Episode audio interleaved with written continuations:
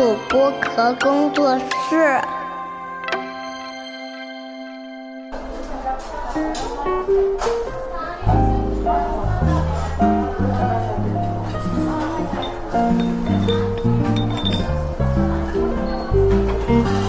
童晨杰的正常生活。Hello，大家好，我是你们童掌柜，欢迎来到童晨杰的正常生活。啊，这一期啊，突然又想录一个 solo 啊。上上一次录 solo 的时候，大家觉得，哎，掌柜一个人聊聊天，瞎讲讲也蛮好的。嗯，我也这么觉得。当然有朋友聊天也很好啊。嗯，只是说，嗯，有的时候一个人的思路。可能会更自由一些吧。嗯，今天聊什么呢？今天聊一些最近掌柜的一些新的感悟吧。嗯，主要还是跟爱和婚姻有关系啊。对，其实最近很多人想让我聊再见爱人，但是我我其实之前在节目录制和嗯筹备的过程中，其实也有跟制片人刘乐，包括李松蔚老师有。一些口头上的约定啊，说我们等节目播或者播完之后，我们来聊一聊。但是掌柜呢，最近觉得说，嗯，节目我看了一些，但是没有完全嗯很完整的看，因为其中也有一些我认识，嗯，不但是不太熟的朋友，但是我知道一些皮毛吧，但是我觉得嗯很难客观的去评价，呃，是因为说其实这个节目。嗯，从第一季到现在啊，很多人都在各种的关心我和 KK 的现状，包括每次像去年第二季播出的时候，或者说呃今年播出的时候，都会有很多的朋友啊，他们会去重温第一季，然后呢就会来，嗯，就会来掌柜的各种的平台来问我啊，最近怎么样啊？啊，嗯，K 哥有没有戒酒啊？你们关系怎么样啊？有没有呃生宝宝的打算啊？呃，有没有离婚啊？对，嗯，大家都挺关心我们的，嗯，感谢大家，嗯，但是对掌柜来说呢，其实呃，节目已经结束两年了吧？对，两年多的时间，嗯，我们也在这段婚姻当中也有各自的进展，或者说各自的思考吧。嗯，掌柜最近又觉得说啊，因为之前看了一个电影，嗯，第一遍是我和 K 哥一起看的，叫做《阿德尔曼夫妇》，是一个法国的电影，呃，两位主演自编自导自演，然后女主角是编剧，男生是导演，然后他们同时本身他们就是一对 couple 啊，我我不记得他们结婚没结婚，但是呃，这部电影看完，我们俩都非常的有感触。嗯，对于婚姻这件事情，因为我觉得它为我们打开了一种新的视角和可能性吧。嗯，当然，西方社会的环境和东亚社会还是有很大的区别。嗯，包括男女在社会上的地位也好，对婚姻的选择也好，我一直觉得就是男性和女性在社会上的地位的，呃，就是在各个社会当中的差异和不同，它会造成。每个人在婚姻当中选择的不同，呃，比如说在东亚社会的话，如果一个女生像我这样离过婚，然后没有小孩然后就会呃被很多人来问啊为什么？然后是出了什么问题吗？嗯，为什么呢？你应该呃有一个小孩去保证你的第二段婚姻。那如果你第二次婚姻再失败了，那你可能就会怎么怎么怎么怎么啊？这个话掌柜也听了不少。但是我觉得我今天不是在这里想抱怨什么，但是我只是想说，嗯，可能对于我来说还好，因为我是一个相对比较 自说自话的人啊。从小我妈就说我主意特别大，所以对这件事情不是太过于的在意。但是不得不说，其实有大部分的东亚女性还是会被这种言论说去被裹挟啊，会被影响啊，甚至于因为，嗯，因为其实讲到婚姻这个事儿啊，你没有办法说跟自己的家庭割裂的，除非你是啊，怎么讲？除非你是啊，就是一世独立，就一个人在这个世界上，没有任何的亲人，不然的话呢，其实你是难免会受到家里人的一些嗯影响。他们会说：“呃，你怎么，你这个年纪了啊，你是不是以后怎么办呀？你老了怎么办呀？你看这个社会是吧？啊，也不那么稳定，然后你也没赚多少钱。那如果你不结婚。”啊，甚至于你结婚了，你不生孩子，那你以后要怎么办呢？对吧？就是你每天面面临这种，嗯，评论，面临这种所谓的建议或者好心的概率会非常的高，嗯，但是你在这种情况下，容易做出一些其实并不是自己真正想要的一些决定吧，或者会被。就像，就像，就像，就像你在街上走，然后突然刮了台风啊！如果台风是东南方向刮过来的话，那你免不了会往西北方向多挪两步啊，因为风比较大。对，这个就是你所受到的影响，可能只有一点点，对，就一点点，但是你就会潜意识的做出一些，呃，所谓的迎合这种声音的选择，嗯。其实掌柜有的时候也也挺也挺矛盾的啊！我一直觉得我好像是在在在坚持一些什么东西也好，但是坚持这些东西究竟是不是自己真正的决定，还是说受到别人的影响？我一直在在问自己，包括我身边最亲的人，我的老公也好，我的妈妈也好，对，嗯，他们都会他们都会多多少少的给到我一些影响，嗯，但是最终的最终，我觉得。你还是要去找到自己真正想要的东西，但是我想说，这真正想要的东西究竟是什么？其实它也是一门玄学。你有没有发现？嗯，有的时候人真正想要的东西，可能是啊，比如说你你想要一个真实的物件，它是非常简单的。你说我想吃一个苹果，可能现在的物资那么充沛的时代，你想吃个苹果是非常也非常容易的。然后你想达成一个什么目标？嗯，那这个目标究竟是大目标还是小目标？嗯，然后在达达成这个目标的路上，你的最终的目标有没有发生过改变？你想要的东西有没有发生过改变？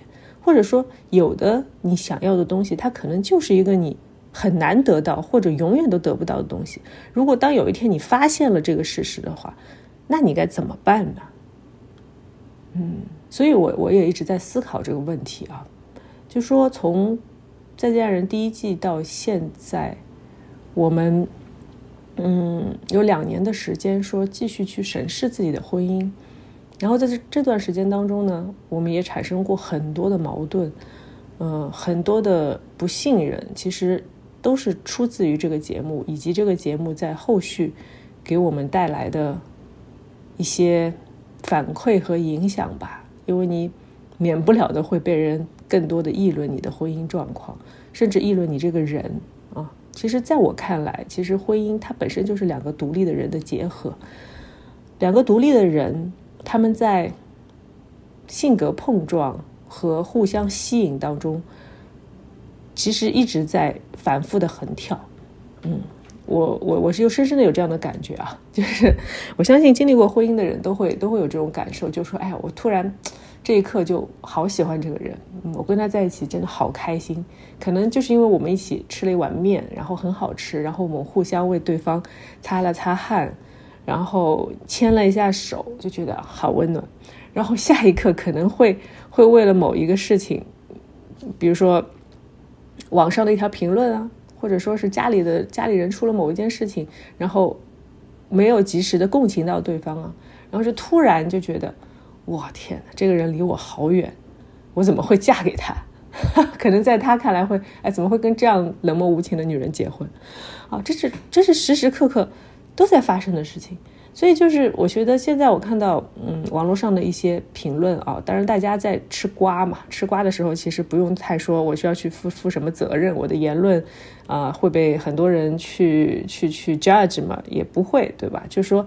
这是一个娱乐心态，对。但是我们在观察别人的生活的时候，有的时候就说，嗯，你说，哎，这个碗到底是谁洗的？这是一个谜案，我很想知道真相是什么。但是，真的有真相存在吗？或者说，这个真相对这个婚姻的重要性又在哪儿呢？就说你不能要求一方在婚姻当中永远就是他来洗碗的，这个事儿在我看来不成立。因为婚姻它是一个互相的东西，两个独立的人，我在我的能力范围内做一些事情，或者说我觉得我为你做了一些事情，那对方是不是领这个情呢？那对方有没有想多说，哎，你这只碗是为我洗的吗？你这顿饭是为我做的吗？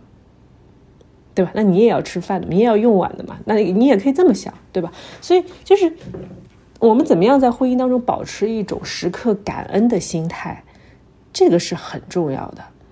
嗯，就说其实事实是什么，或者说物理上的事实是什么，并没有那么那么的重要。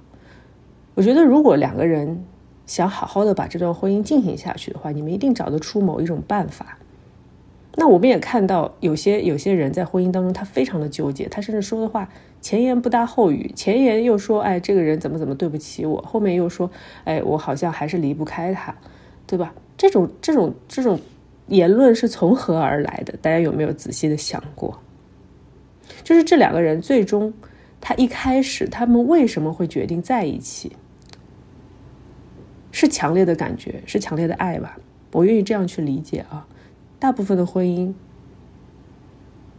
都是应该源自于爱吧，嗯，就是或者说某一些某一些结合的目的，我不知道具体的是什么，呃，可能有很多很多啊。但是这种结合，这种目的，它必然是存在于你的生活的时时刻刻、分分秒秒当中的。然后在这个分分秒秒当中，你也会感受到说。哎，其实我们能够在一起，一定有能够我们能够在一起的理由。然后这个理由不断的被各种各样的细碎的生活啊去充斥，然后去填满，不管是好的还是坏的。但是你跟这个人在一起，时间一久，你们必然会拥有很多很多很多的回忆，很多很多累积起来的，只有你们两个人知道的事情，你们两个人共同经历的东西。然后到了到了一些时刻，你会觉得啊，我。我好烦啊！我在这个婚姻当中，为什么那么多年了没有改变？那么多年了，他也没有变成我想要的样子，或者说我也不能够满足他的要求的时候，呃，你就开始会去质疑。但是这个都是很正常的，对，这个都是很正常的。我觉得真正的就是无法挽救的婚姻是什么啊？就是当一方已经开始模拟。实践说把对方从自己的生活当中彻底的摘出去会是什么样子？就比如说，嗯，男方他在想，如果我没有这个女生在我在我的生活中了，她不是我的老婆了，然后我自己怎会怎么样照顾自己？我自己会怎么样花我的钱？我自己接下来我要去再找一个伴侣，还是我跟？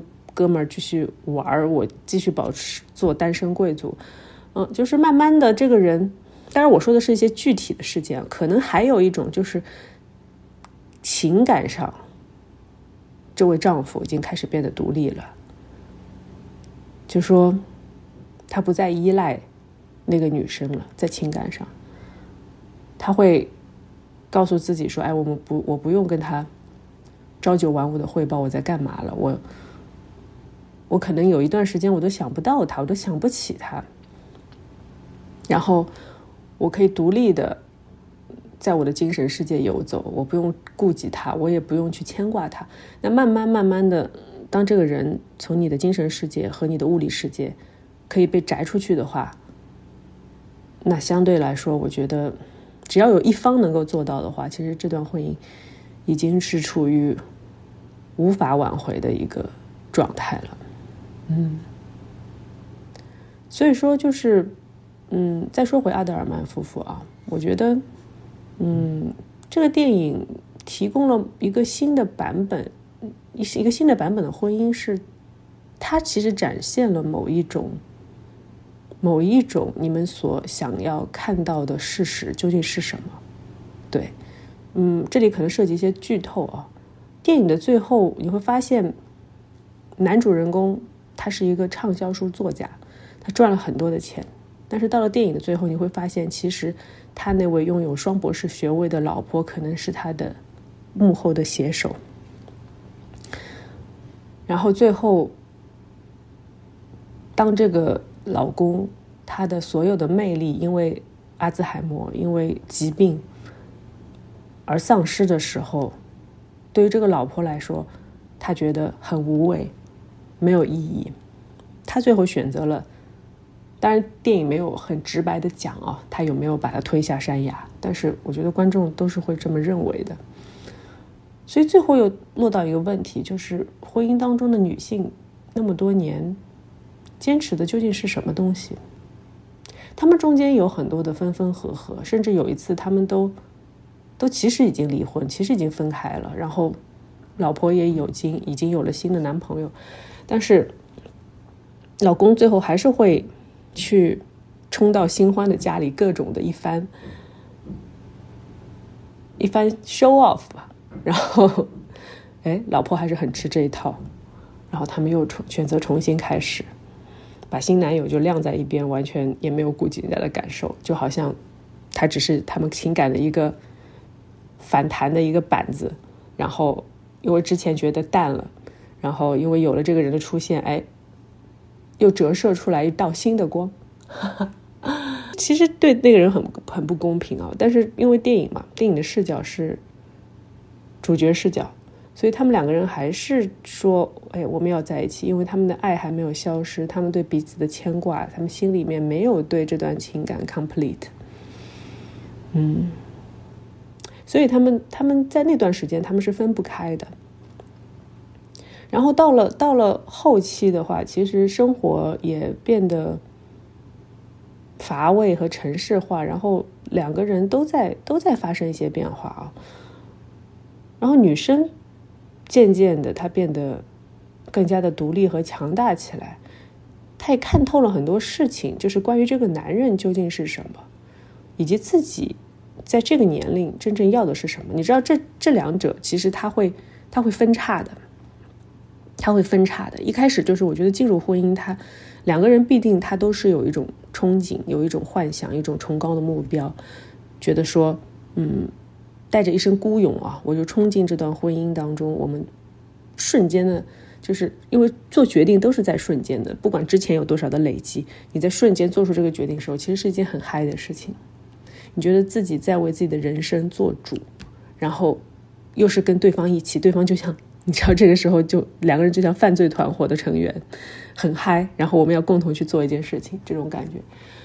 但是，但是慢慢的你会发现，嗯，你所你所憧憬的，或者你所呃觉得将来会越来越好的东西，它其实并不是按照你的想象来发展的，甚至不是按照对方的想象来发展的。那那这个时候，慢慢的各自要各面对各自的成长，各自的崎岖。然后这个时候，你就会想，哎，我我我我为什么要一个人去解决这个事情？我不是有个老公吗？那对方会想，我不是有个老婆吗？为什么为什么你不能帮我解决这个事情呢？为什么你不能帮我呢？但是这个帮，你怎么理解这个互相的帮助啊？因为我觉得真正的能够好好的爱对方的人，一定是有自己的底线的，一定是有自己的人格的。如果是触及到人格和底线的帮忙，我觉得这个就不太成立，因为这意味着对方可以为你放弃所有的道德。放弃他的底线，然后以所谓的爱啊打引号的爱为名义，那就说明其实他这个人他也并不爱自己，因为一个底线的人是没有一个没有底线的人是没有办法好好爱自己的，他没有办法好好爱自己，那他所给你的爱，你又会怎么想？怎么去看待这种爱呢？那总有一天你会不断的突破他的底线，你会不断的对他有要求，然后这个人也变得支离破碎、面目全非。那你爱的人究竟是什么？所以在婚姻当中，不要无休止的、无止境的去提出一些要求，而这些要求可能是触及到对方的底线、对方的情感、对方的道德。这个是我想说的。其实，其实节目也好，或者说电影也好，它只是展现了某一种动态的参照。因为我们的生活，我们的婚姻都在进行当中。其实我们进行到了哪一个阶段，每个人都不一样，所以每个人看这些东西都会有不同的感受。我最近又看了一遍《伦敦生活》的 cut，然后其中我记得，因为女主她是一个支离破碎的人，她是一个破塑料袋，flee back。然后她是被社会丢弃的，她觉得自己的身体就像生活在阴沟里面，随时都可以被人触碰，随时可以跟人睡觉。然后他自己都不知道自己在哪里，就他处于这种精神状态的时候，他碰到了他的真正的他爱的那位牧师。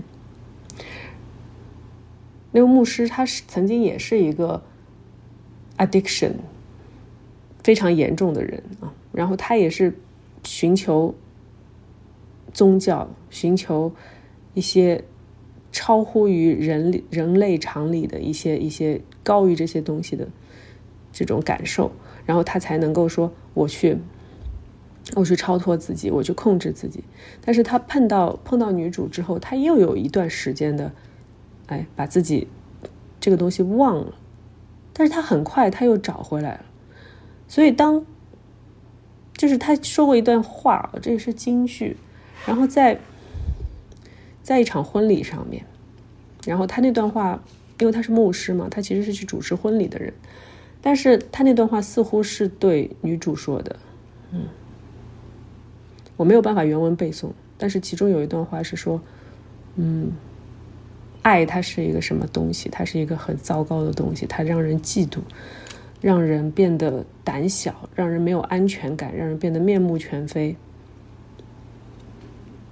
让人痛苦，让人落泪。所以，真正能够爱的人，他们都是勇敢且伟大的人。如果你不够勇敢的话，就不要进入爱河。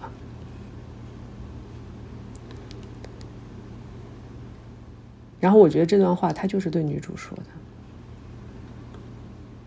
但是女主在在剧当中也是也是受到了一些鼓励啊，我我称他为鼓励，但是其实是很让人伤心、很让人动容的一段，就是他去教堂忏悔，然后也是一位老牧师，他对他说：“就是因为你太懂爱了，所以你才会那么痛苦。你知道真正的爱是什么？爱不是利己的东西，爱不是只让自己开心的东西。”爱会顾及到对方，你一旦顾及到对方，你就会对自己产生怀疑，你就会产生很多的害怕、恐惧，然后你害怕的是失去，你害怕失去自己，害怕失去对方。然后让我其实让我最难过的是，嗯，女主和她爱的那位牧师在公交车站，然后两个人沉默。不语了很久，因为他们都知道到头了这段关系，他们不可能有任何的结果，他们也不可能真正的好好的在一起。然后女主对对对牧师说了一句，他似乎是有一种，哎，我再试一试吧，然后或者说，哎，已经是最后了，我还是把这句话说出来吧。他对牧师说：“我爱你。”然后牧师转过头，带着。有一些他常规的戏谑、顽皮，然后又有一些深情的表情，对他说：“It will pass，会过去的。”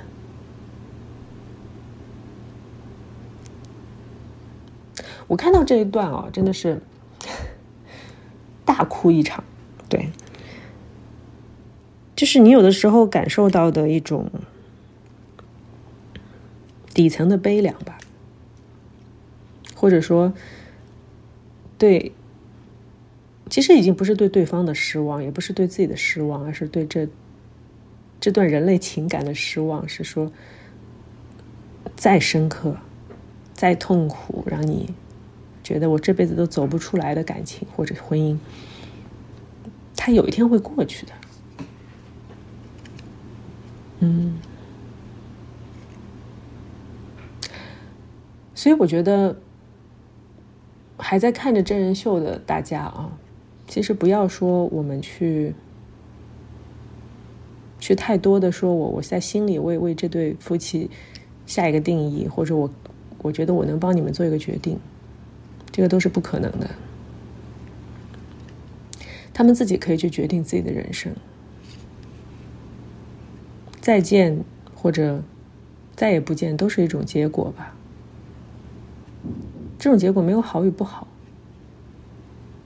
只是说你能不能做到，就像掌柜之前说的，把这个人彻底从你的情感当中摘出去，不对他产生任何的依恋。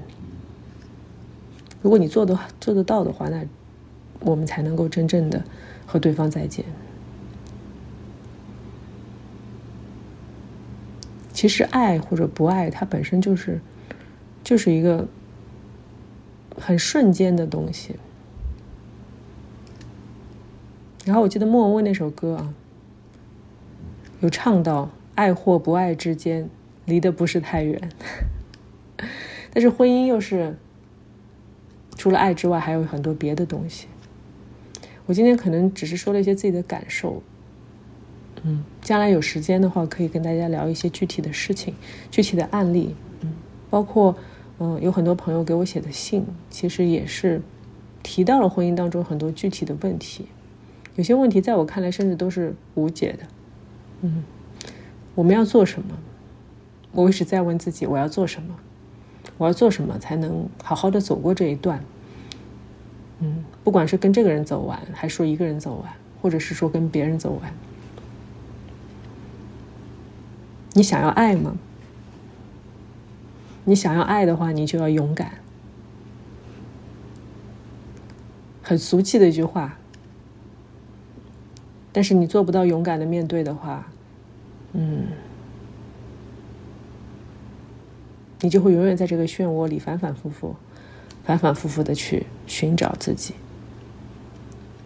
寻找自己所要的东西，嗯。最后，我们还是要，还是要勇敢的面对一件事情，就是说，嗯，你现在所要想想跟自己说，哎，我，我想要这个东西。当你得不到它的时候，或者你觉得突然有一刻，哎，突然，我我我就觉得我是怎么都得不到它，那这个时候你要怎么做呢？你如何面对呢？这也是我们必须要好好思考的一个课题。好了。那今天细细碎碎的说了很多啊，我还是那句话，我不知道这期节目会不会上线，纯个人感受，大家就瞎听听吧。今天节目就到这里了，我是你们佟掌柜，拜拜。努力啊，